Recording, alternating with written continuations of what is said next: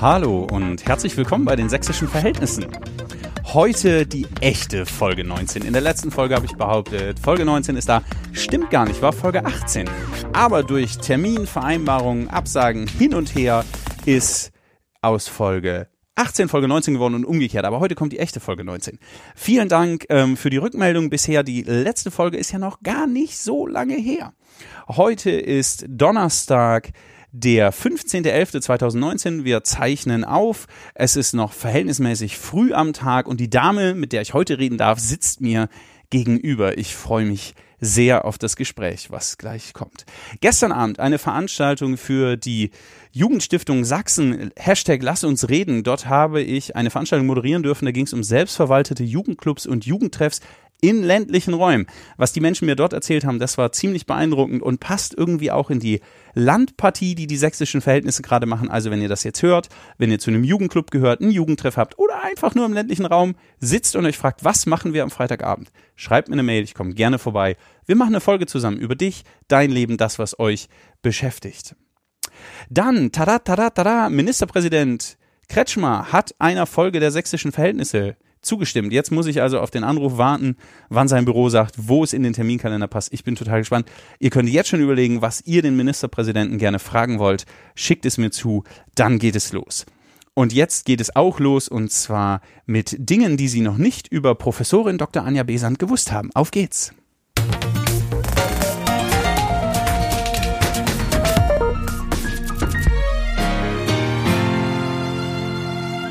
Dinge, die Sie noch nicht über Anja Besant gewusst haben. Sie hat an der Justus-Liebig-Universität Gießen studiert, ist 1971 in Grünstadt in der Pfalz geboren. Zum Wohl die Pfalz an dieser Stelle, die Weine werden immer besser. Sie hat einen erheblichen Wiedererkennungseffekt, fast schon ikonografisch, wenn man Bilder von ihr googelt, ähm, sieht sie mit Brille und Kopftuch ganz oft ganz ähnlich aus. Das ist wirklich sehr beeindruckend. Ähm, Sie hat eine Ausstellung im Deutschen Bundestag gemacht, Frieden machen. Richtig aufregen kann sie sich. Über Menschen, die heute dies und morgen das sagen. Und total entspannen kann sie sich. In der Hängematte. In der Hängematte. Und jetzt ist sie in der 19. Folge der Sächsischen Verhältnisse zu Gast. Professorin Dr. Anja Besant. Herzlich willkommen. Guten Morgen. Guten Morgen. Wie geht's? Gut. Das freut mich sehr. Der Podcast heißt Sächsische Verhältnisse. Wie verstehen Sie diesen Begriff? Naja, also viele reden ja darüber, dass Sachsen irgendwie besonders und anders ist. Und ich glaube, dass es ein Anliegen dieses Podcasts ist, irgendwie rauszufinden, woran das liegen könnte, was hier anders ist als anderswo. Und das finde ich auch spannend. Okay. Ähm, wir sind hier in Ihrem Büro an der TU Dresden. Ich habe ein bisschen suchen müssen, bis ich es finde. Ich war noch nie an der TU. Ich habe ja anderes Zeug irgendwie studiert und auch nicht hier. Ähm, und musste ein bisschen laufen und suchen. Dann habe ich es gefunden und ihr Büro entspricht nicht dem Bild, was ich im Kopf hatte. Sobald man schon den Flur ihres ähm, Lehrstuhls, heißt es, glaube ich, betritt, ändert sich atmosphärisch etwas. Ähm, es wird bunter, fröhlicher und auch ein Hauch offensiver. Also hier stehen Begriffe an der Wand wie Denken. Es sind Zitate von Dürrematt und anderen an der Wand. Ähm, und in ihrem Büro gibt es eine Wand mit interessanten Devotionalien von äh, deutschen und äh, andersländischen Politikerinnen und Politikern, darüber wird gleich noch zu sprechen sein, ähm, die hat bei mir schon sowas wie Überraschung ausgelöst. Was genau ist eigentlich Ihr Job hier an der TU Dresden? Was machen Sie hier? Okay, also mein tägliches Brot hier ist, äh, Lehrerinnen und Lehrer auszubilden. Ne? Das ist das Kerngeschäft. Das werden alles zukünftige Gemeinschaftskunde, Politiklehrerinnen und Lehrer. Die bleiben ja nicht alle in Sachsen. Das Fach heißt überall unterschiedlich. Deshalb kann man nicht immer so ganz genau sagen, wie das Fach heißt, sagen wir mal Lehrerinnen für den Bildungsbereich politische Bildung. Und das in ganz unterschiedlichen Schularten. Also äh, viele Gymnasialstudierende habe ich, äh, aber Oberschule und auch viele Berufsschulstudierende. Mhm. Und seit ein paar Jahren machen wir jetzt auch für die Grundschulstudierenden immer mal so ein Angebot, wie könnte politische Bildung in der Grundschule aussehen und für ähm, Studierende der Fächer ähm, DAF-DATS, also Deutsch als Fremdsprache, Deutsch als Zweitsprache. Okay. Und das heißt, Sie ähm, machen überwiegend Vorlesungen und dann das klassische Ding sozusagen, Sie stehen vorne und erzählen das, was Ihnen wichtig ist, dann werden Hausarbeiten geschrieben, Prüfungen gemacht, la la la la und dann geht's irgendwie weiter. Natürlich nicht. Nee, klar. Also äh, es gibt tatsächlich eine Einführung. Schon da stehen nicht nur ich vorne, sondern da wird viel diskutiert. Und in den Seminaren haben wir versucht, es so zu bauen, dass so ein Rest des Studiums, wie wir es früher kannten, übrig geblieben ist. Also Studierende tatsächlich wählen können, was sie machen wollen und wir auch nicht immer nur hier an der Hochschule sind, sondern auch unterwegs in der Stadt und unterschiedliche Dinge machen. Aber also es ist nicht nur, ich stehe vorne und rede irgendwas, sondern wir versuchen wirklich eine sehr praktische Ausbildung zu machen und wir haben auch wirklich gute Rückmeldungen. Also okay. kann ich nicht anders sagen. Ähm, aktuell herrscht der Eindruck, dass etwas schräg liegt in der Bundesrepublik Deutschland. In Sachsen und auch in weiten Teilen der Republik Steuereinnahmen so hoch wie noch nie. Eine bisher in, in der Geschichtsschreibung Westeuropas nie dagewesene Zeit des Friedens und der Konflikt Armut oder Kriegslosigkeit. Wir äh, feiern eine technologische Innovation nach der anderen. Ähm, in Teilen Deutschlands herrscht nahezu Vollbeschäftigung. Der Sommer war krass. Und trotzdem ist die Stimmung so mies wie, ja, wahrscheinlich lange oder äh, noch, noch nie. Ähm, was haben die Menschen, die bei Ihnen studiert haben, falsch gemacht? Wo haben die nicht aufgepasst? die Menschen, die bei mir studiert haben, sind ja noch nicht in der Schule, von daher würde ich sie ja mal dafür nicht verantwortlich ah, machen. Hat ne? das nicht geklappt? Okay. Ja, also, ähm, aber ähm, ich glaube, dass in der Frage, dass wir echt aufpassen müssen, wenn wir die, wenn wir die Lage so beschreiben. Weil klar stimmt das. Also wir uns, also Deutschland geht es wirtschaftlich gut. Und ähm, den Menschen geht es gut und der Sommer war warm. Aber das, das lässt sich schon auch nochmal ganz anders beschreiben. Ne? Das sind statistische Daten und statistisch haben die meisten Menschen Beschäftigung, haben quasi auskömmliche Verhältnisse. Gleichzeitig haben wir aber so eine äh, hohe äh, Verschuldung wie noch nie. Wir haben auch wirklich viele Leute, die sich Sorgen machen müssen. Die Schere zwischen Arm und Reich geht immer weiter auseinander. Also es gibt für einige Menschen keinen Grund zur Sorge, aber für andere gibt es das schon. Mhm. Ja? Und, und das ist eine Wahrheit, die gleichzeitig da ist. Und der Sommer, also ich fand es auch toll, dass es so warm war und so stabil, aber es war doch auch gruselig, oder? Es ist gleich Dezember und gestern haben wir noch draußen gegessen mittags. Also ja, man spürt, da ist tatsächlich möglicherweise was dran mit diesem Klimawandel, den wir so gerne verdrängen. Und was machen wir denn, wenn bestimmte Regionen der Welt nicht mehr bewohnbar sind, wenn wir kein Wasser mehr haben, wir die Tankstellen werden nicht mehr bedient, weil die Flüsse so ausgetrocknet sind?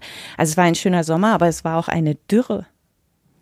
Also es hat zwei Seiten, das Ganze. Ja, ich glaube, es, es ist äh, falsch zu sagen, die Leute haben überhaupt keinen Grund zur Sorge. Mhm. Also es gibt schon Gründe zur Sorge. Dann gibt es aber andere Menschen, die sagen, es gibt erhebliche Gründe zur Sorge. Also es geht, geht alles den Bach runter, wenn denn noch Wasser drin ist. Und die Wahrheit liegt, wenn ich sie richtig verstanden habe, irgendwo dazwischen. Nee, gerade nicht. Also ich wollte Aha. nicht sagen, also das Problem entsteht ja dadurch, dass wir alles mit so Mittelwerten versuchen hm, zu beschreiben. Genau, es, ist, ist irgendwie so, hm, geht so. Ja, ja, ja. Also es geht uns, Deutschland geht es im Schnitt wunderbar. Ja? ja? Aber es geht eben nur einem Teil der Menschen wunderbar und ein anderer Teil hat auch wirklich Sorge und verschuldet sich und, und kommt nicht weiter an bestimmten Stellen. Findet keinen Wohnraum. Von daher müssen wir immer schon, und, und, und. ja, also, genau, also das Einkommen, die Einkommensgewinne werden durch die Mieten aufgefressen und so weiter. Es ist nicht so, dass wir keine Probleme haben. Hm. Also wir haben durchaus Probleme und die sind auch substanziell. Mhm.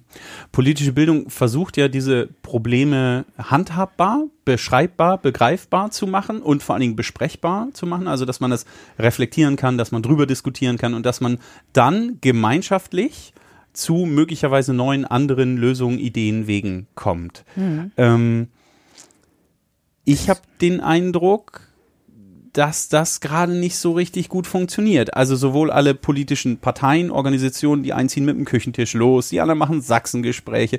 Also gerade läuft der riesengroße Erklärbär der politischen Bildung durch, durch Sachsen und alle die Landeszentralen, wer auch immer versuchen, irgendwie politische ähm, Situationen, Ereignisse zu beschreiben, zu erklären und, und auch zu deuten und Menschen zu befähigen, in irgendeiner Form sich erstens zu bilden und zweitens zu handeln. Aber so richtig klappt's nicht, oder? Was ist los? Ich weiß nicht, ob man sagen kann, es klappt nicht mit politischer Bildung. Also wenn wir jetzt beim Beispiel Sachsen bleiben, dann gibt's da ja gar nicht so schrecklich viel politische Bildung. Also klar, es, die Landeszentrale hat auch zusätzliches Geld gekriegt und es gibt da Veranstaltungen und so weiter, aber wer nimmt die denn an? Also es ist ja ein kleiner mhm. Teil der Bevölkerung, die jetzt tatsächlich durch so außerschulische Jugend- und Erwachsenenbildung angesprochen werden kann. In der Schule haben wir nicht viel politische Bildung. Also jetzt zu sagen, ähm, wir haben diese Verhältnisse und diese Fragen und Probleme äh, im Moment ähm, liegt daran, dass politische Bildung gescheitert ist da wird ja umgekehrt ein Schuh draus. Also da müssen wir uns schon vorstellen, wir hätten mehr gehabt und dann, wie würde es dann aussehen? Und da kann man vielleicht sogar schon sagen, wenn wir in Bundesländer gucken, in denen es mehr politische Bildung gibt, haben wir nicht genauso viel Irritation und auch ähm, verstörende Diskussionen, mhm. äh, wie wir das hier haben. Also, also von daher würde ich es gerne so ein bisschen andersrum drehen und nicht sagen, ja, die politische Bildung, die muss hier irgendwas falsch gemacht haben. Aber natürlich ist da irgendwas. Also die Frage ist schon berechtigt. Also was musste man denn bei politischer Bildung anders machen, damit möglicherweise das besser läuft?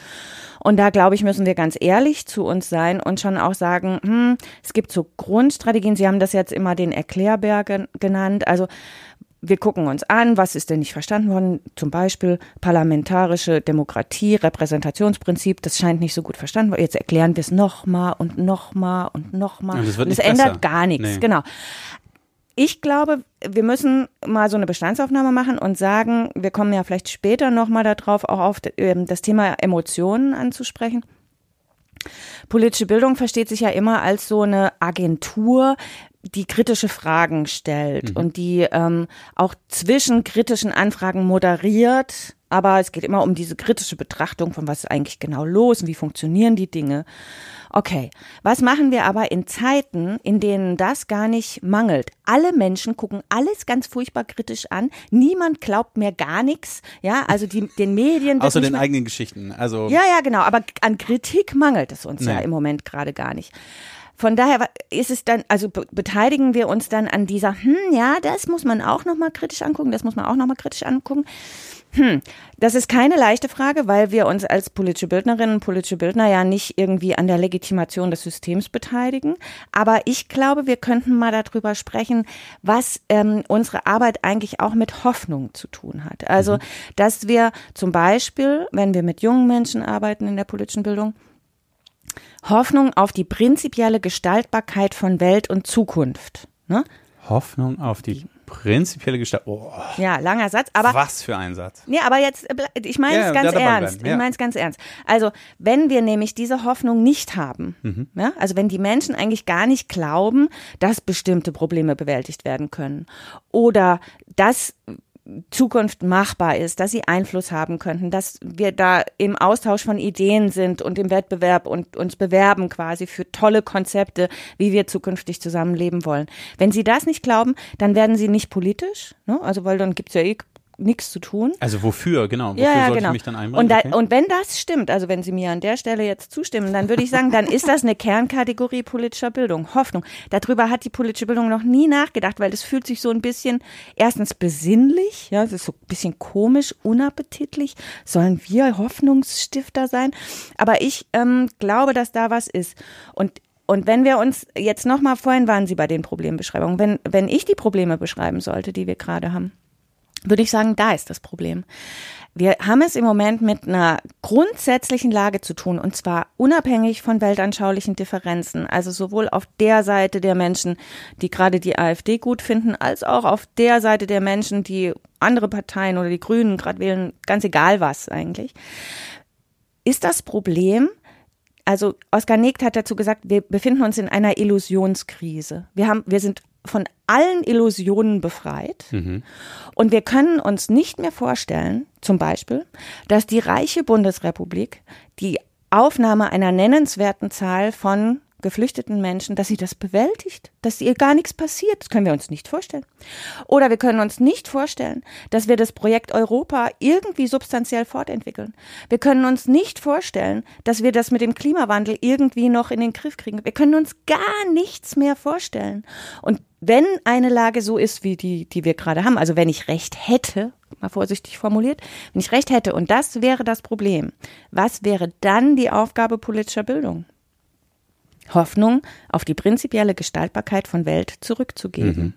Und zwar nicht in eine bestimmte Richtung. Also ich sage nicht, wir müssen die Welt zukünftig so gestalten oder wir müssen sie so gestalten. Ja, aber wir können sie gestalten. Wobei das Ding mit dem Klimawandel schon, äh, Ja. also das gibt eine klare Option vor in eine Richtung. Also verhindern oder nicht. Oder abmildern oder nicht. Aber also da ka- kann ich mich ja gar nicht mehr anders entscheiden. Sondern das muss ich so machen oder äh, die Ja, Elbe es gibt ist ja ganz leer. wenige Menschen, die noch denken, das stimmt alles gar nicht. Ja. Ja. Auch da ist die AfD sehr zweifelhaft, ne, ob Ja. es den Klimawandel überhaupt gibt. Aber ja, klar. Aber es ist dann immer noch nicht klar, wie wollen wir das machen? Wie halten wir das für vertretbar? Welche Modelle? Was sind wir bereit auch aufzugeben, um in diesen Wettbewerb einzutreten, vielleicht Mhm. doch noch an diesem Rad zu drehen? Also politische Bildung ähm, hätte einen Auftrag, äh, der heißt Hoffnung vermitteln, dass etwas geändert werden kann, ohne zu klären, also wie diese Änderung konkret ausfallen muss. Ähm, das erinnert mich sehr an, an alles, was ich bisher über Jugendarbeit gedacht habe. Also dass Menschen sich engagieren aus, aus der Erfahrung heraus, ey, ich habe Einfluss, ey, das, was mich interessiert, macht was aus. Also es ist nicht egal, ob ich da bin oder nicht, sondern es ist sehr wichtig, dass ich da bin. Ähm, und durch diese, man nennt das ja Selbstwirksamkeitserfahrung, kommt es dazu, dass Menschen sagen, okay, und jetzt bemühe ich mich und gebe Gas, ähm, engagiere mich, bringe mich ein, rede mit la la la la la la. Wieso findet in der Jugendarbeit dann nur äußerst randständig politische Bildung statt? Eigentlich, also wenn beide das, die Geschichte von Hoffnung erzählen, beide das Narrativ von Hoffnung haben, wieso kommt in der Schule politische Bildung und auch in der außerschulischen Jugendbildung politische Bildung eher so als Rand, randständiges Ding vor? Naja, also auch das kann man von regionalem Raum zu regionalem Raum unterschiedlich beantworten. Aber ähm, also Herr Tillich hat es ja in einer Veranstaltung mal ganz deutlich gesagt, dass man das hier politisch nicht wollte. Hm. Ja, also und Stimme runter, Satz zu Ende. ja, man Ach, wollte es Gott, nicht. Gott, Gott, oh Ja. Gott. Okay, aber wenn wir, wenn wir jetzt mal, also wenn's, wenn's ein Tag so laufen würde, wie Sie sagen, Hm.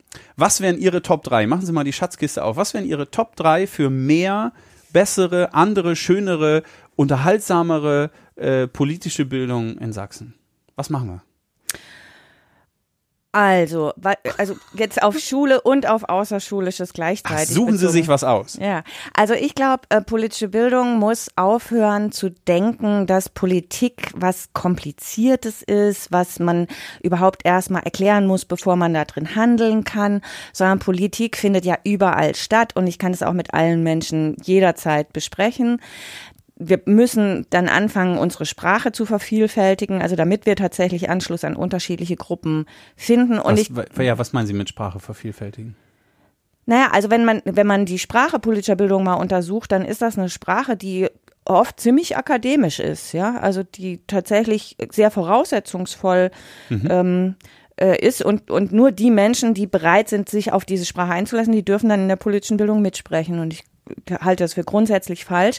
Politische Bildung ist ganz anders als andere Bildungsbereiche, ja wirklich etwas, was für alle Menschen wichtig ist. Also ob ich nun Biologie oder Physik oder selbst Mathematik in ge- meinem Leben das hab ich später schon noch brauche. immer gedacht. Die Behauptung meines Mathelehrers, du wirst mir dankbar sein, den Satz des Pythagoras, never ever. Ja, ich habe Probleme mit drei Sätzen, gestehe ich ganz ehrlich. Also und ich kann ganz gut leben, ohne dass ich das jederzeit abrufen kann. Und das Gerücht ist übrigens auch nicht wahr, dass ich meinen Taschenrechner ähm, nicht ständig dabei haben werde. Hat er auch immer behauptet. Stimmt nicht.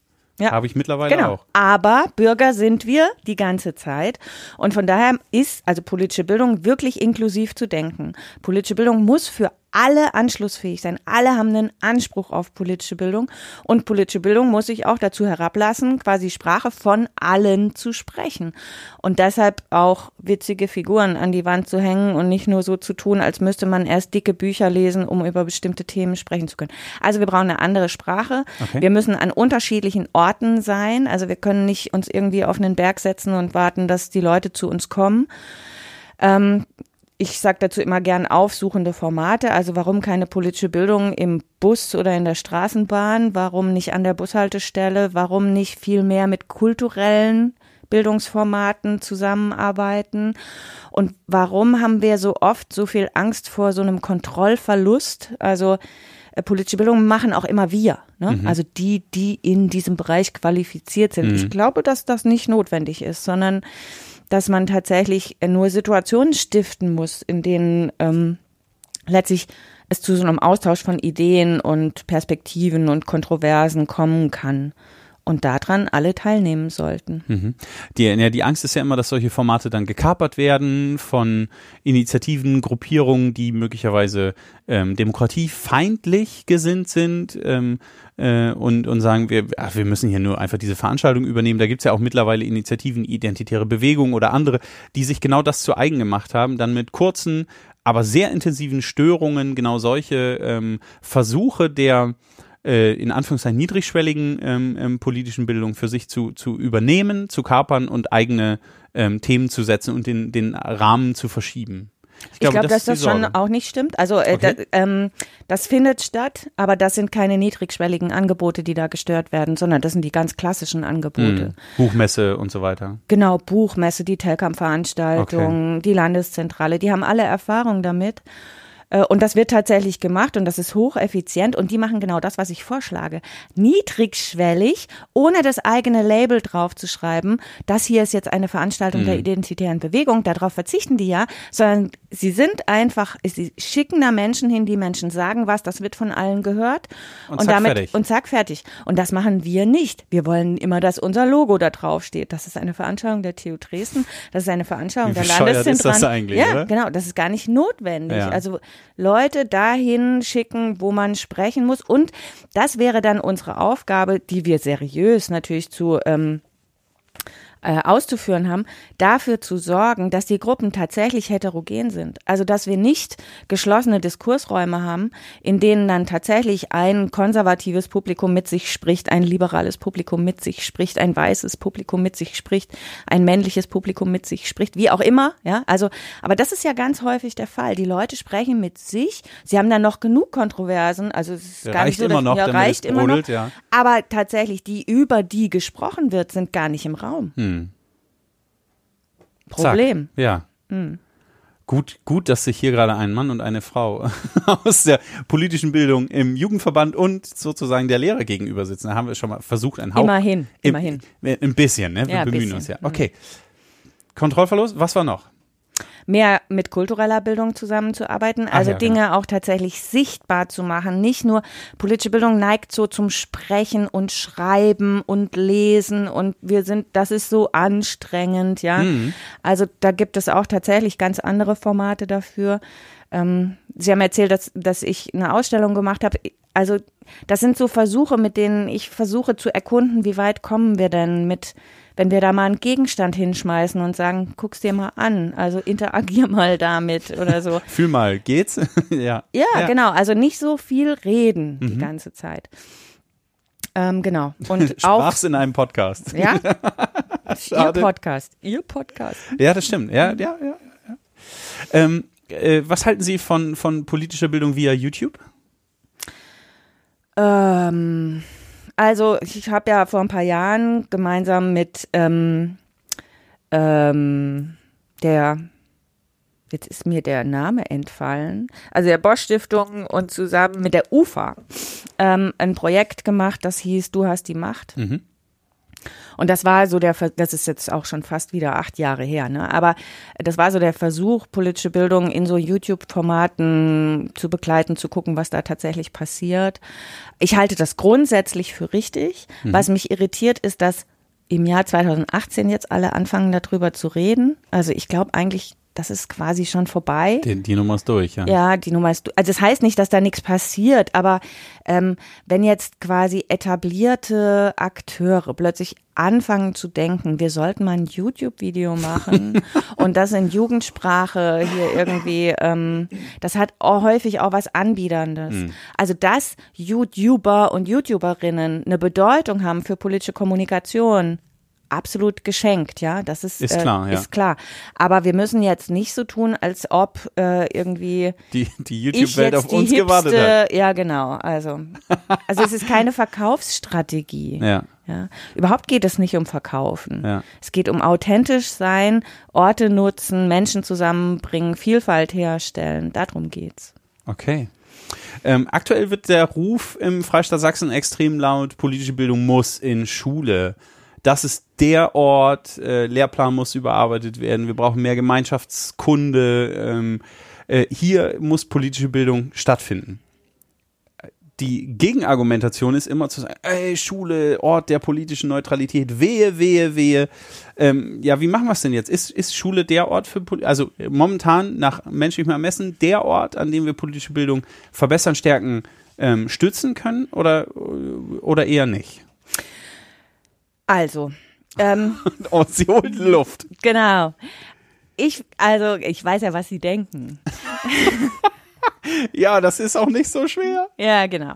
Also von daher sitzen hier am Tisch ja eine Person, die sich stark macht für außerschulische und freie Formate. Wirklich? Ja, das sind Sie. Was ist denn das für eine freche Zuschreibung? Und, und ich argumentiere jetzt mal dagegen, ohne dass ich natürlich sagen wollte, das hätte keine Bedeutung. Ich glaube, was super wichtig ist in der politischen Bildung, ist, dass wir uns nicht gegeneinander ausspielen ja. lassen. Ja? Also wir haben alle Stärkung verdient sowohl da wie da.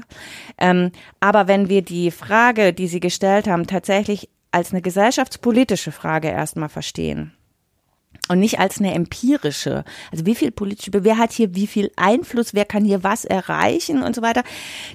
Dann, dann fängt man nämlich immer an zu sagen, ja, eigentlich muss es in der Familie stattfinden oder eigentlich machen die Peers das miteinander. Das stimmt auch. Die haben unglaublich hohe Bedeutung, aber die können wir überhaupt nicht beeinflussen. Also die Familien sind, wie sie sind, die mhm. Peers mhm. sind, wie sie sind. Und in der Schule da haben wir aber als Gesellschaft Einfluss. Da können wir Lehrpläne schreiben. Da können wir auch bestimmte Dinge tatsächlich sicherstellen. Und deshalb würde ich diese Chance nicht vertun wollen, die wir gerade haben und die sich ganz lange nicht geboten hat, zu sagen, wir stärken tatsächlich mal politische Bildung in der Schule. Sachsen hat im Vergleich mit anderen Bundesländern also substanziell weniger Möglichkeiten in der Schule politische Bildung zu machen. Einerseits, weil die Fachstundenzahl so niedrig ist. Wir fangen erst in Klasse 9 an. Das ist eine Katastrophe. Ja? Jetzt läuft die Debatte, äh, glaube ich, ab sieben. Genau, ab sieben. Wie würden Sie das, also ist das besser oder das ist das ein besser, halber Gewinn? Halber oder? Gewinn, genau. Es ist besser, okay. aber nur ein halber Gewinn. Wir brauchen das natürlich ab Klasse fünf in der weiterführenden Schule und wir brauchen es auch schon in der Grundschule. In der Grundschule wäre es gar nicht so schwierig. Da haben wir den Sachunterricht zur Verfügung. Der Sachunterricht soll eigentlich sogar politische Bildung machen, steht da im Handlungsrahmen drin. Aber die Lehrkräfte scheuen oft so ein bisschen davor zurück, weil sie denken, oh, die sind noch so klein und so süß. Ne? ja, die können gerade eine Schere halten. Ja, da brauchen wir jetzt noch nicht die böse Politik. Aber also das klappt manchmal auch ganz gut, kommt wirklich so ein bisschen auf die Einstellung der Lehrerinnen und Lehrer an. Wenn wir politische Bildung in der Schule stärken wollen, brauchen wir aber mehr als nur das. Ne? Wir brauchen zum Beispiel, und das ist auch in Sachsen katastrophal, ein bisschen Freiräume mhm. in der mhm. Stundentafel. Also wir brauchen zum Beispiel, ich nenne das eine Klassenleiterstunde. Ich habe jetzt gelernt, dass der, das Wort hier irgendwie anders verstanden wird. Das war schon mal historisch besetzt vielleicht? Keine Ahnung, aber ich meine damit, also ja. um Missverständnisse zu vermeiden, eine Stunde, in der kein Unterricht stattfindet, aber der Klassenleiter bei seinen Schülerinnen und Schülern ist oder die Klassenleiterin und die Möglichkeit hat, irgendwelche Konflikte, irgendwelche organisatorischen Fragen, irgendwelche miteinander Probleme gestalten. miteinander zu besprechen. Okay. Oder Räume sind, also in Schule könnten wir uns ja ganz coole Sachen auch ausdenken.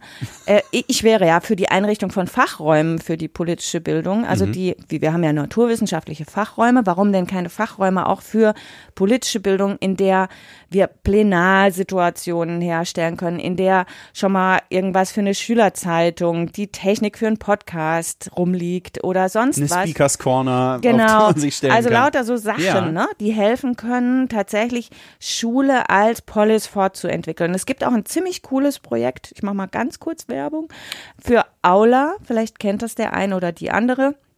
Das ist ein Projekt, das quasi an diesem Problem, das ich gerade schildere, ansetze und sagt, ja, wenn sich Schulen demokratisch entwickeln sollen und alle wollen das eigentlich und es gibt aber keine Zeit und keinen Raum, in dem eigentlich diese Organisation und diese Kommunikation, die dann auch nötig wäre, stattfinden kann. Warum nutzen wir dazu nicht zum Beispiel digitale Medien? Und ähm, und da gibt es ja dieses Tool Liquid Democracy, mhm. das die Piraten damals entwickelt haben, das jetzt überarbeitet worden tatsächlich für Schulen, okay. sodass sich so kleine Debattenräume entwickeln können, bestimmte Projekte erstmal äh, debattiert und entschieden werden können, was wollen wir hier eigentlich verändern und auch ein kleiner Etat, der für die Schülerinnen und Schüler zur Verfügung steht, um das dann umzusetzen. Also sowas, find, wir finden ja coole Lösungen, glaube ich, dafür, wenn wir mal anfangen, drüber nachzudenken, wie Demokratie in der Schule wirklich funktionieren kann. Mhm. Äh, den Link zu diesem Programm, zu dieser Software, den packe ich nochmal in die Show Notes. Wenn das, wer da mehr wissen will, sozusagen, ähm, einfach auf sächsischeverhältnisse.de unten oder im, im Podcast-Feed nachlesen. Das packe ich sehr gerne dazu. Das finde ich spannend ähm, und interessant, weil, und da haben Sie natürlich recht, ne, als außerschulischer Jugendbildner würde ich immer sagen, was Schule anfasst, wird Schule. Und das wird ein hierarchisches System. Und da steht in der Regel noch einer vorne oder eine und sagt, wie es geht. Und die anderen haben bestimmte Inhalte zu konsumieren und zu behalten Bulimie lerntechnisch ähm, äh, zu, zu verinnerlichen bis zum Test und dann geht's wieder raus. Okay, aber da, ich würde gerne da noch ja. mal was zu sagen, weil das stimmt total. Also was gegen was ich zum Beispiel wäre, wäre zu, einfach zu behaupten, eine Schule ist immer eine kleine Polis und da kann man lernen, wie Demokratie im Kleinen funktioniert. Nee, nee, nee, nee. nee, überhaupt nee, nicht. Überhaupt nicht, genau. Schule funktioniert nicht wirklich demokratisch. Und das, wir sollten auch nicht so tun, als ob, weil sonst kommen Schüler aus der Schule raus und sagen, die haben uns gesagt, das ist hier wie Demokratie. Wenn das Demokratie ist, dann mache ich, ich nicht mit. Bock drauf, ja, genau. genau. Das dürfen wir nicht machen. Man kann ja aber die Politisierung von Schülerinnen und Schülern und das das ähm, politische Subjekt werden, das schon in dieser Lebensphase auch passiert, kann durchaus auch im Widerstand angeregt werden. Also die müssen nicht die ganze Zeit das Gefühl haben, sie dürfen alles entscheiden, sie dürfen alles machen. Das geht in der Schule. Ja, aber nicht. ein bisschen. Aber, ja, ein aber bisschen. Also, nee, aber Räume öffnen, in ja. denen sich sowas dann ja. auch formieren kann. ja? ja? Also okay. und das muss Schule leisten und davon sind wir sehr weit entfernt, das stimmt. Aber wir können andererseits auch nicht sagen, okay, in der Schule das ist irgendwie blöd und so institutionell, stimmt, aber wir machen nur noch, wir setzen voll auf mhm. Außerschulische. Nee, das, ja, weil das da kommt keiner, ja, ja, da kommen nur doch, die, die wir schon irgendwie vorher angekratzt haben und die so ein bisschen Interesse haben. Ja, oder die Bock auf Pfadfinder ein Auto haben und dann genau, politische Bildung die so kommen mitnehmen dahin, oder ja. so, genau. Und eine ganz große Gruppe erreichen Kommt wir gar nicht aber die Sorge, die die außerschulische Jugendbildung oder die die freien Jugendverbände und Vereine haben, ist, wenn wir jetzt politische Bildung in der Schule machen, dann wird das wieder was on top. Also das heißt, Stundentafel muss wachsen, ähm, Lehrplan muss größer werden. Aber es geht ja gar nicht. Ja, genau. Und das ist aber immer die Angst. Deswegen sozusagen gibt es dort so eine ich will jetzt nicht sagen eine Gegnerschaft, dass die außerschulische Jugendbildung sagt, oh bitte, bitte nicht noch mehr in Schule stecken. Aber gleichzeitig ist die Sorge, dass dann die jungen Menschen nicht um 16 Uhr, sondern um 17 Uhr oder um 17.30 Uhr aus ihrem Schulbus purzeln und dann sowas wie offene Jugendarbeit oder Begegnung oder außerschulisch oder Ehrenamt oder einfach nur Digga, komm vorbei in den Jugendkeller, wir gammeln ein bisschen ab, trinken eine Cola und reden übers Leben, dass das keinen Platz mehr hat. Gut, und aber daran ist dann nicht die politische Bildung schuld. Nein, nein, sondern, nein, ja. weiß ich doch. Aber mhm. so in diesem, ich sag mal ganz platt, in diesem Beißreflex der außerschulischen, Schule auf keinen Fall aufkohlen, könnte auch die politische Bildung äh, ein Opfer werden. Ähm, und ich finde diesen Satz, den Sie am Anfang gesagt haben, also es braucht grundsätzlich Stärkung auf allen Seiten, den finde ich sofort unterstützenswert. Ähm, hab aber die nicht ganz unberechtigte Sorge, dass es im Zweifel auf Kosten der außerschulischen und der freien Träger geht, weil man sagt, also Schule ist abrechenbar und kommt auch im, im Kopf von Erziehungsberechtigten abrechenbar vor. Außerschulische Jugendbildung, Herzensbildung, Leben in Gemeinschaft, Selbstorganisation, diesen ganzen Kram, der ist, ähm, den muss ich erst verargumentieren. Liebe außerschulische Jugendbildung, bitte macht nicht mit bei diesem Gegeneinander ausspielen. Ja. Also das ist so was Dummes, ja, so was Dummes, weil man kann es ja auch andersrum drehen. Man, also ähm, also ich bin, habe ich am Anfang gesagt, hier ja für Lehrerinnenbildung zuständig. Aber das heißt ja nicht, dass ich nicht außerschulische mit im Blick hätte oder dass ich das nicht auch gerne ausbilden würde hier. Die Hälfte der Politikwissenschaftsstudierenden gehen in die außerschulische hm. Bildung und kommen ja auch manchmal bei uns vorbei. Wenn in der Schule mehr passieren würde, hätte die außerschulische, entweder Jugend- oder auch Erwachsenenbildung, auch viel mehr, woran sie ansetzen könnte. Ne? Das ist ja wiederum auch, was dann beheult und bejammert wird. So die Schule, da lernen die ja gar nichts und wir müssen ja immer von Null anfangen ja. und wir können an nichts ansetzen. Ich glaube auch, man kann an nichts ansetzen. Wir haben 50 Stunden Gemeinschaftskunde in einer Bildungskarriere. 50 das ist Stunden. nicht viel. Ne? Das ist nicht viel. Und dann zu sagen, wir befürchten jetzt, wenn da mehr kommt, dann dann gehen wir, kommen wir unter die Räder. Das halte ich für absolut lächerlich und gesellschaftspolitisch unverantwortlich. Ja. Egal wer sie macht, es muss mehr passieren. Genau. Punkt. Okay. Ähm, ich, sie sind Professorin für politische Didaktik. Sie müssen mir mal was erklären. Ich habe was nicht verstanden wenn ich auf statistisch, Statistiken schaue, dann sehe ich, dass in nahezu allen Ländern Westeuropas, Frankreich, Deutschland, hm, hm, hm, es so roundabout 20 Prozent von rechtspopulistischen äh, Zustimmungswerten gibt. Also Parteien, die gewählt werden, landen immer so ungefähr bei 20 Prozent. Ein bisschen drüber, ein bisschen drunter, je nachdem. Da, ich schnitz mal grobes Holz. Was ich aber nicht verstehe, ist, dass dann Politik so auf diese knapp 20 Prozent reagiert, dass sie sagt, oh, hier rutscht was nach rechts, da muss ich mal gucken gehen. Dann gehen sie da hin man nennt das dann die Sorgen ernst nehmen, mit besorgten Bürgern reden, die Leute hm, hm, hm, hm, verstehen, la la la la und verschieben aber auch ihre politischen Positionierungen einen Hauch bis einen großen Schritt nach rechts. Und zurückbleiben 80 Prozent, 86 Prozent, je nachdem, welche Zahl so genommen wird, gucken da drauf und sagen, ey, was macht ihr? Warum geht ihr jetzt nach, also warum geht ihr da hin? Was ist mit uns? Und dann können die, so baut sich gerade in meinem Kopf zusammen, die vorher noch von diesen 80 Prozent, knapp 80 Prozent, vielleicht auch ein bisschen weniger, äh, wären gewählt worden, werden auch nicht mehr gewählt, weil die sich nach rechts orientieren. Was denn da los? Können Sie mir das erklären? Ja, möglicherweise nicht, aber ähm, dann liegt's an mir. Ja. Nee, also ich, ich halte auch genau das für ein riesiges Problem, in dem wir gerade stecken. Und ähm, das mit den 20 Prozent, das ist ja relativ schnell erklärt. Das hat ja Heidmeier auch schon immer mit deutsche Zustände das gesagt. Das, äh, das ist auch was, wo man ansetzen kann bei einem Erklärungsmodell, indem man nämlich sagt, naja, die sind ja nicht unbedingt rechts, also die Leute sind auch schon immer in der Mitte gewesen, also die lassen sich nicht so gut auf so einem Rechts-Links-Schema äh, unterbringen, aber die driften, das finde ich ein ganz gutes Wort. Also es gibt so eine Gruppe, die driftet hin und her und die ist eben im Moment sehr weit äh, oder sehr gut ansprechbar von Akteuren, die wir eigentlich zum Teil sogar rechtsextrem nennen müssen. Ja, also wenn man jetzt also sich wirklich die Aussagen anguckt, dann ist da ja viel auch Rechtsextremismus dabei und man wundert sich so ein bisschen. Ne? Okay, und jetzt versuchen die anderen mit Strategien das irgendwie einzufangen und wenden sich tatsächlich viel denen zu. Also das hat mich auch nach Chemnitz sehr empört, dass dann schon wieder immer nur geredet wird mit den Akteuren, die da ihre Unzufriedenheit und die mitgelaufen sind und so weiter. Niemand redet mit denen, die gejagt worden sind. Niemand redet mit Chemnitz nazifrei. Nein, der Ministerpräsident kommt zu den besorgten Bürgern und redet mit denen. Wie erklärt man sich das? Also ich, ich will jetzt hier nicht so tun, als könnte ich wirklich die ultimative Erklärung anbieten, meine persönliche Erklärung. Mhm dafür ist, es gibt eben dann doch mehr Übereinstimmungen zwischen denen und denen. Mhm. Haua, haua, ha. Mhm. Das. Also die Nähe mhm. ist größer. Ja, ja die tatsächlich. Nähe ist größer. Und das, das äh, werden wir nach der nächsten Wahl auch sehen, wo da die mhm. Nähen sind. Huh, das ist jetzt ein ganz schöner Downer. Ich hatte jetzt einfach damit gerechnet, ich habe es noch nicht verstanden und Sie können es mir erklären, aber mm -mm. Sie. Da ist ein Problem. Ihr, oh, oh, oh, okay. Ähm, dann wenden wir uns jetzt einer Kategorie zu, die auch für manche Menschen zum Problem wird. Wir spielen Entscheiden oder Leiden. Okay.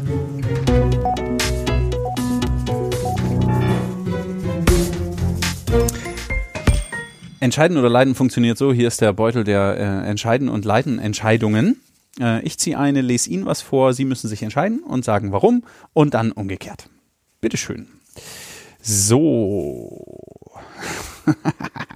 Frau Professorin Besant, lieber den Beutelsbacher Konsens einhalten oder junge Menschen mit einem Thema berühren? Das geht beides gleichzeitig. das ist überhaupt nicht, das ist überhaupt nicht, schließt sich überhaupt nicht aus. Ja, so jetzt ich schon? Ja, na klar. Okay. Äh, lieber nur noch die Wahrheit sagen können oder nur noch lügen? Boah, auch schrecklich. also dann lieber nur die Wahrheit, glaube ich. Okay, ich erkläre nochmal die Spielregel. Ich lese Ihnen was vor. Oh, ah, ich, uh. Mist, Mist, Mist. Das war großartig, danke. Dann sind Sie jetzt wieder dran. Ich lese Ihnen was oh, vor. Mist. Das war schön. Das hatten wir schon. Wer hat denn den Beutel nicht aussortiert? Furchtbar. So. Ah, lieber Gedanken lesen können oder unsichtbar sein? Gedanken lesen. Was würde Sie interessieren? Ja, also manchmal gibt es ja so verwinkelte Dinge. Ich habe letzte Woche jemanden getroffen, der hat gesagt, äh, ich werde plötzlich, ich bin seit 25 Jahren in Sachsen, plötzlich werde ich als Kanake beschimpft. Daran ist Frau Merkel schuld und deshalb wähle ich die AfD. What? Mhm. Das würde ich gern doch noch ein bisschen besser verstehen. Okay. Also jetzt ich und ich gebe keine Antwort. Lieber einen Pause-Button oder Rewind-Taste für das eigene Leben haben. Äh, gerne Rewind. Also so, Echt? Ich würde auf jeden Fall Pause nehmen. Warum das denn? Ich will gar nicht zurück. Ich will nicht zurück, da ist alles in Ordnung. Ich will lieber manchmal echt ein bisschen langsamer machen. Aber es gibt doch so Momente im Leben, wo man sagt, ah, ah, oh, das ist Ihnen, passiert Ihnen das nie? Zu selten, Sie kommen damit klar. Nee, ich kann gut vergessen. Ja, das Problem habe ich nicht. Also ich finde, es gibt so Szenen, die passieren, die sind jetzt nicht weltuntergangsdramatisch, aber die finden statt und dann kriege ich die nicht aus dem Kopf. Und dann liege ich manchmal morgens oder abends im Bett und denke mir so, boah, warum hast du das denn gemacht? Was ich dann mache, ist Podcast hören. Ja, okay, äh, denke ich nochmal drüber nach. So, letzte für Sie. Nie wieder Alkohol oder nie wieder Fleisch? Nie wieder Fleisch. Nie wieder Fleisch. Zack, bumm. Es gibt ja auch, da könnte man dann cheaten, es gibt ja so ein Tequila, da ist dann schon eine Made drin oder so, da hätte man dann, weiß, was ist das, mehr Fleisch oder, ach, ist egal. Das war Entscheiden oder Leiden mit Professorin Besant.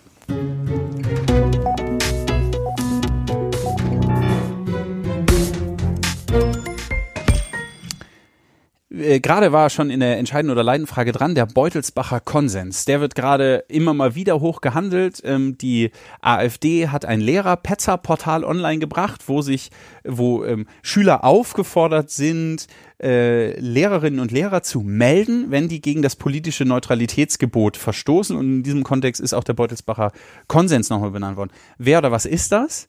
Ähm, und wieso würden Sie sagen, man kann Menschen berühren, ohne gegen ihn zu verstoßen? Ja, also das ist ganz einfach. Nein, der Beutelsbacher Konsens ist 1976 geschlossen worden.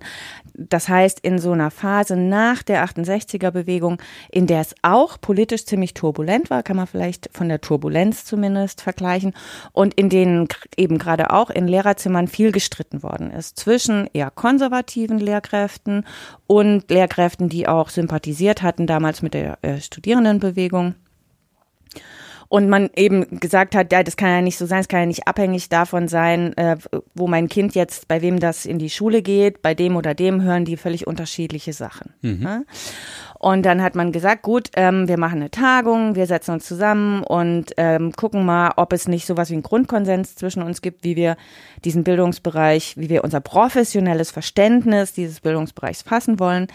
Das haben die dann gemacht in Beutelsbach, was ein Weinort ist. Und man hat gedacht, also weil die waren wirklich ziemlich zerstritten zu der Zeit, dass das mit dem Das Wein hilft. klappt, ne, dass sie sich dann irgendwie besser Aber da braucht es was Stärkeres, oder? also, sie haben sich nicht geeinigt. Das, Tata. die Geschichte ist so, sie haben sich eigentlich nicht geeinigt und sind genauso zerstritten auseinandergegangen, wie sie auch hingekommen sind. Aber es gab einen Protokollanten, einen jungen Mann, Herr Wehling, der sollte aufschreiben, ob er nicht doch irgendwie sowas rausgehört hat wie Grundverständnisse. Und der hat den geschrieben ne? und hat den in einer Zeitschrift damals veröffentlicht und niemals wurde ihm widersprochen. Also dadurch kam die Geltung zustande. Ah, Schweigen heißt Zustimmung. Ja, Okay. Genau, und der besteht aus drei Punkten. Ähm, der erste Punkt ist, ähm, dass es, das nennen wir Überwältigungsverbot.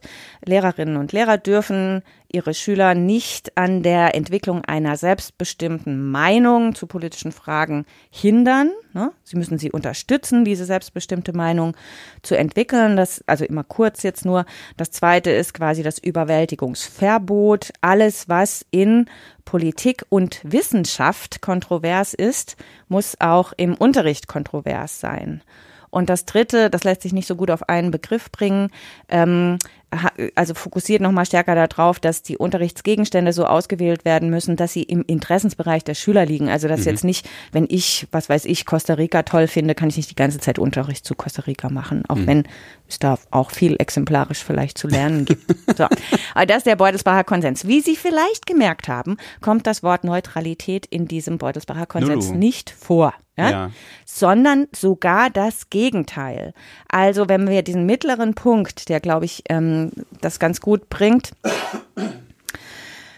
alles, was kontrovers ist, muss auch im Unterricht kontrovers erscheinen. Ja? Das heißt, Kontroversen sind der Ausgangspunkt von Bildungssituationen zur politischen Bildung. Und in der Institution Schule ist natürlich Sorge dafür zu tragen. Also Lehrerinnen und Lehrer haben natürlich Macht. Ja? Mhm. Und Schüler sind in allen Fächern häufig strategisch gut beraten, rauszufinden, was der Lehrer hören will, uns ihm dann zu sagen. Mhm. Und das müssen wir mitbedenken, wenn wir Bildungssituationen in der Schule machen. Also, dass, dass unser Einfluss da nicht unerheblich ist, selbst wenn wir an der offenen Debatte interessiert sind, gibt es vielleicht Menschen im Raum, die nicht stark genug sind, wirklich ihre eigene Meinung dazu in den Mittelpunkt zu stellen, weil sie denken, es wäre vielleicht klüger, dem Lehrer zu sagen, was er hören will. Weil es am Ende auch um eine Note gehen könnte. Ganz genau. Das, okay. das ist ganz wichtig und das müssen wir da im Blick behalten. Aber das kann sich von Lerngruppe zu Lerngruppe sehr unterschiedlich ausprägen. Also wenn ich zum Beispiel eine Lerngruppe habe, die ähm, im Hinblick auf eine jetzt mir nicht einfallende Frage, irgendeine Frage, relativ homogen mhm. dafür sind, ja, dann ist es meine Aufgabe, dagegen zu sprechen. Wäre die Lerngruppe dagegen, wäre es ganz strategisch klug von mir, dafür zu sprechen. Und zwar unabhängig davon, wo ich stehe. Es kann aber für diese Lerngruppe es, also ne, je jünger die sind, desto vorsichtiger vielleicht. Aber je stärker die sind, je ehrlicher die Lerngruppe ist. Ich habe viele in beruflichen Schulen gearbeitet, da hat man es mit ganz ehrlichen Lerngruppen zu tun. Da kann man sehr gut sagen, was man selber denkt. Die arbeiten sich daran schon ab. Ja? Mhm. Also das heißt, Lehrkräfte in der politischen Bildung müssen überhaupt nicht neutral sein. Sie müssen dafür sorgen, dass die Kontroversen sichtbar werden und zwar in einer gerechten Art und Weise. Sie sind aber, und das ist jetzt auch noch wichtig in dem Zusammenhang, schon verpflichtet, das auf dem Boden der Verfassung zu machen. Also das heißt, wenn ich keine Schüler habe, die keine rechtsextremen Äußerungen in den Unterricht einbringen, bin ich nicht verpflichtet, diese rechtsextremen Äußerungen in den Unterricht einzubringen. Also das Spektrum, das abgebildet abgebildet werden muss liegt im irgendwo im Rahmen der freiheitlich-demokratischen Grundordnung und genau. nicht links und rechts daneben. Und genau. Aber jetzt haben Sie, das haben Sie ja auch in einem Interview vom äh, vom Flurfunk so oder so ähnlich äh, äh wiedergegeben, etwas kürzer. Und dazu liegt jetzt eine kleine Anfrage der AfD-Fraktion im Sächsischen Landtag vor. Äh, das ist die Drucksachennummer 6 1559. Ich packe die auch nochmal in die Show Notes. Und da, ich zitiere, in dem Heft wird die Lehrstuhlinhaberin für Didaktik der politischen Bildung an der TU Dresden, Anja Besern, im Interview mit den Sätzen zitiert wie auch immer man Zitat im Zitat kennzeichnet. Der Beutelsbacher Konsens gilt, aber das heißt nicht, dass wir zu irgendeiner Art politischer Neutralität verpflichtet sind. Zitat im Zitat Ende. Stimmt die Staatsregierung dieser Aussage zu? Und wenn nein, welche Maßnahmen gedenkt sie gegen die Professorin zu unternehmen? Zitat Ende. Lustig, ne? Was ist das denn dann ich weiß bitte? auch nicht, sie haben es einfach nicht verstanden. Mehr politische Bildung für die AfD? Unbedingt. Also das machen wir mal zusammen, oder? Das stelle ich mir extrem anregend vor. Ich meine, im Prinzip machen wir das ja schon hin ja. und wieder, ne? Aber so als Format an sich wäre das ganz gut. Politische Bildung im Landtag, da bin ich sofort dabei. Also wir haben ja mal, wir haben so eine ähm, Seite, die heißt politische Bildung einfach machen, über die wir Ideen zur politischen Bildung auch teilen, schon mhm. seit vielen Jahren, weil wir denken, wir haben genug Ideen, dürfen gerne auch andere umsetzen. Packe ich auch nochmal in die Show Notes, wer mehr wissen will, genau da. Genau, und da haben wir schon vor, ich weiß nicht genau, es sind sind wahrscheinlich bald zehn Jahre, gesagt, also wer sind eigentlich die politische Bildungsbedürftigen? Mhm. Es ist ja immer irgendwie die jungen Menschen sind politisch bildungsbedürftig oder die, die die AfD wählen, sind politisch bildungsbedürftig. Ist ja Blödsinn, ja. Mhm. Also tatsächlich, also man kann sich ja den einen oder anderen Politiker angucken und dann kann man manchmal denken, eigentlich wäre es mal ganz gut, wir würden denen noch mal was erklären. Mhm. Okay, also nicht zur Neutralität verpflichtet, aber zur Kontroversität Absolut, verpflichtet ja. im Rahmen des Grundgesetzes und der freiheitlich-demokratischen genau. Grundordnung in Schule und außerschulischer Jugendbildung. Na, da ist ja eigentlich alles gesagt. Ja, ich weiß auch nicht. Ich finde das ziemlich staatstragend, was ich in diesem ja. Interview gesagt habe und dass dazu eine kleine Anfrage formuliert wird.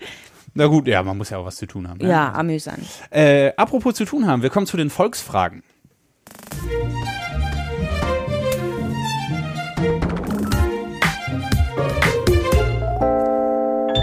Hörerinnen und Hörer auf den des Podcasts können äh, Fragen stellen über die Social Media Kanäle äh, an meine Gästinnen und Gäste oder an mich. In der Regel geht's aber an die Gäste. Und jetzt ist eine Frage per Instagram kam die rein.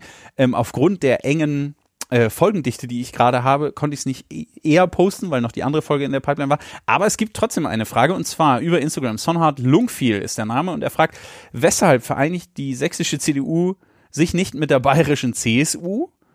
Zweite Frage, weshalb gibt es in Sachsen lauter Landräte, die ihre Pfründe verteidigen und zum Beispiel ein Sachsenticket für Schüler und Studenten verhindern? Ja, könnte man mal drüber nachdenken. Also das ist keine Frage, die sich jetzt im Speziellen für politische Nee, Bildung irgendwie irgendwie, eignet.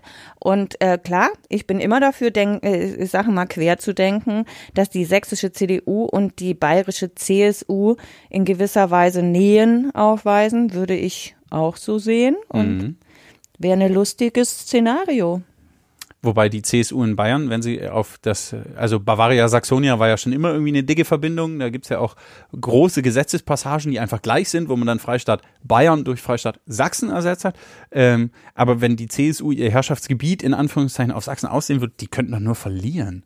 Also sobald die CSU außerhalb der bayerischen Landesgrenzen irgendwie versucht zu agieren, das sieht man ja auch gerade in Berlin, wird's eine große Herausforderung für alle, inklusive der CSU. Ja, also es gab ja jetzt, als die ganze Seehofer-Geschichte immer war und man dachte, die Schwesternparteien ähm, quasi äh, ändern mal den Grundvertrag, mit dem sie äh, tätig sind und das würde dann auch die CDU in Bayern antreten, ne? dann da, da hätte man sich ja fragen können, wenn das passiert wäre, ist ja aber nicht, aber wenn das passiert wäre äh, und damit auch die CSU in anderen Bundesländern angetreten wäre, hätte sich dann die sächsische CDU in CSU umbenannt und oder hätte, also wie wäre das denn dann weitergegangen? Also es ist auch ganz, ganz amüsanter Wäre mal eine Gedanke. interessante Idee gewesen, ja. Okay. Äh, zweite Frage, weshalb gibt es in Sachsen lauter Landräte, die ihre Pfründe verteidigen, ein Sachsenticket für Schüler und Studenten verhindern? Danke für die Frage, vielleicht Ja. so, ja. Wenn ich mal eine Podcast-Folge mit, mit einem dieser Landräte mache, dann würde ich sie dort stellen. Herzlichen Dank für die Volksfragen.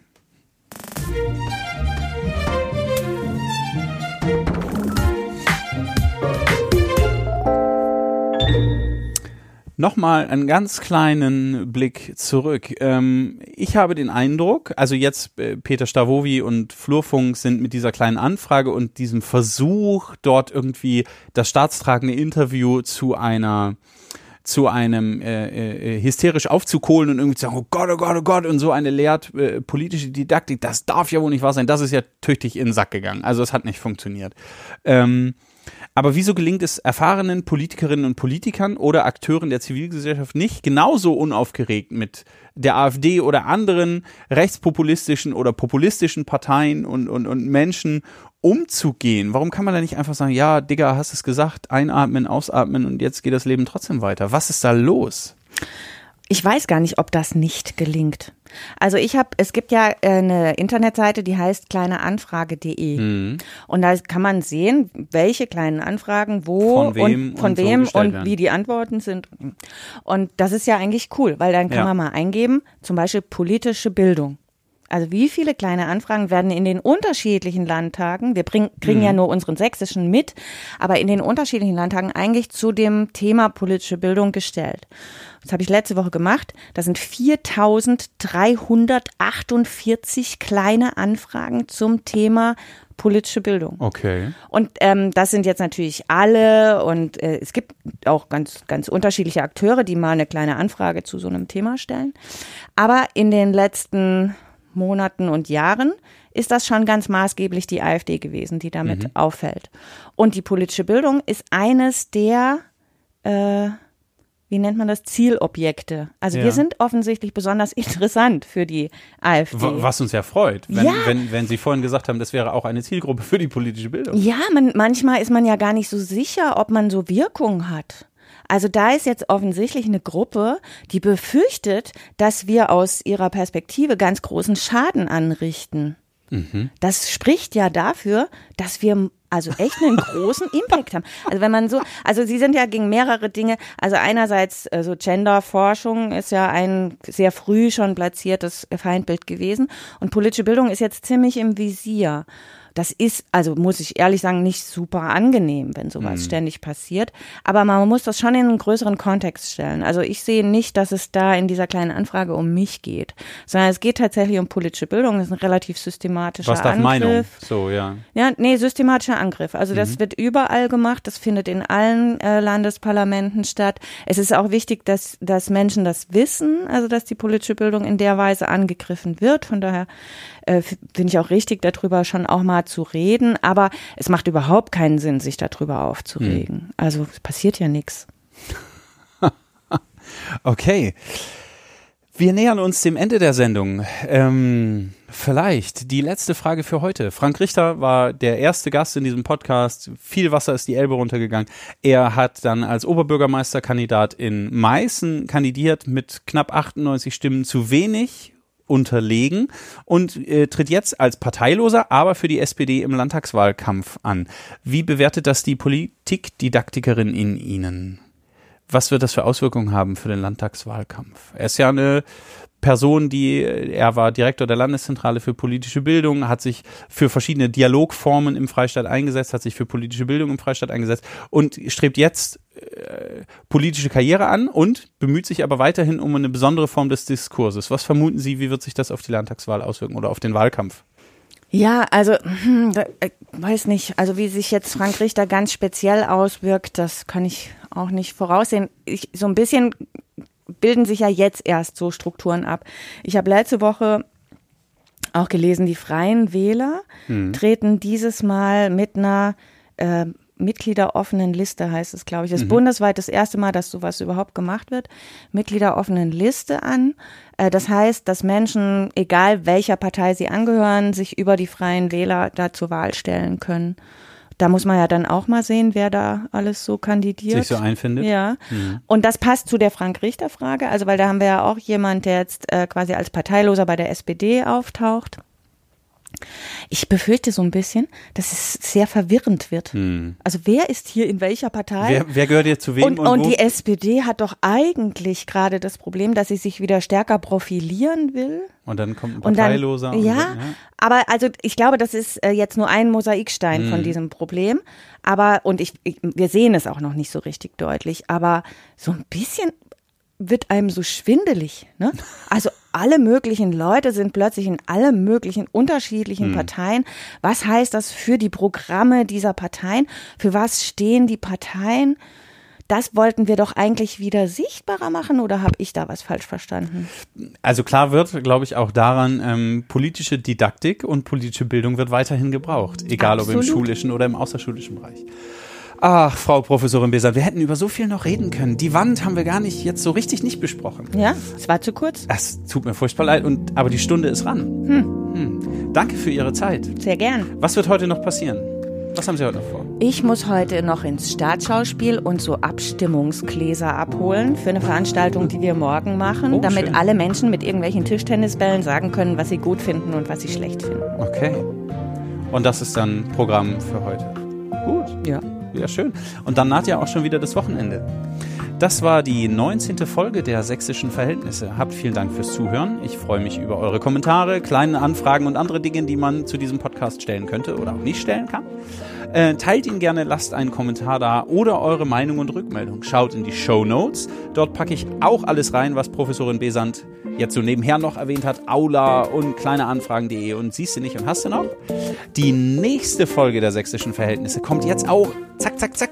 Am Montag fahre ich nach Magdeburg und treffe Kollegen aus Oldenburg. Wir treffen uns irgendwie in der Mitte und reden über sächsische Verhältnisse, Oldenburger Verhältnisse, Jugendarbeit in Ost und West, was macht eigentlich besser Wessis und Jammer-Ossis aus, wie ist das Leben so dazwischen und ach und alle anderen Themen, die uns noch so einfallen. Da bin ich sehr gespannt, weil die Kollegen haben auch einen Podcast, einfach mal machen.media, den packe ich auch noch in die Show Notes, könnt ihr mal reinhauen. So, das war's für heute. Herzlichen Dank und äh, macht es gut, kommt gut ins Wochenende. Und wenn ich was vergessen haben sollte, sagt Bescheid. Bis denn. Tschüss.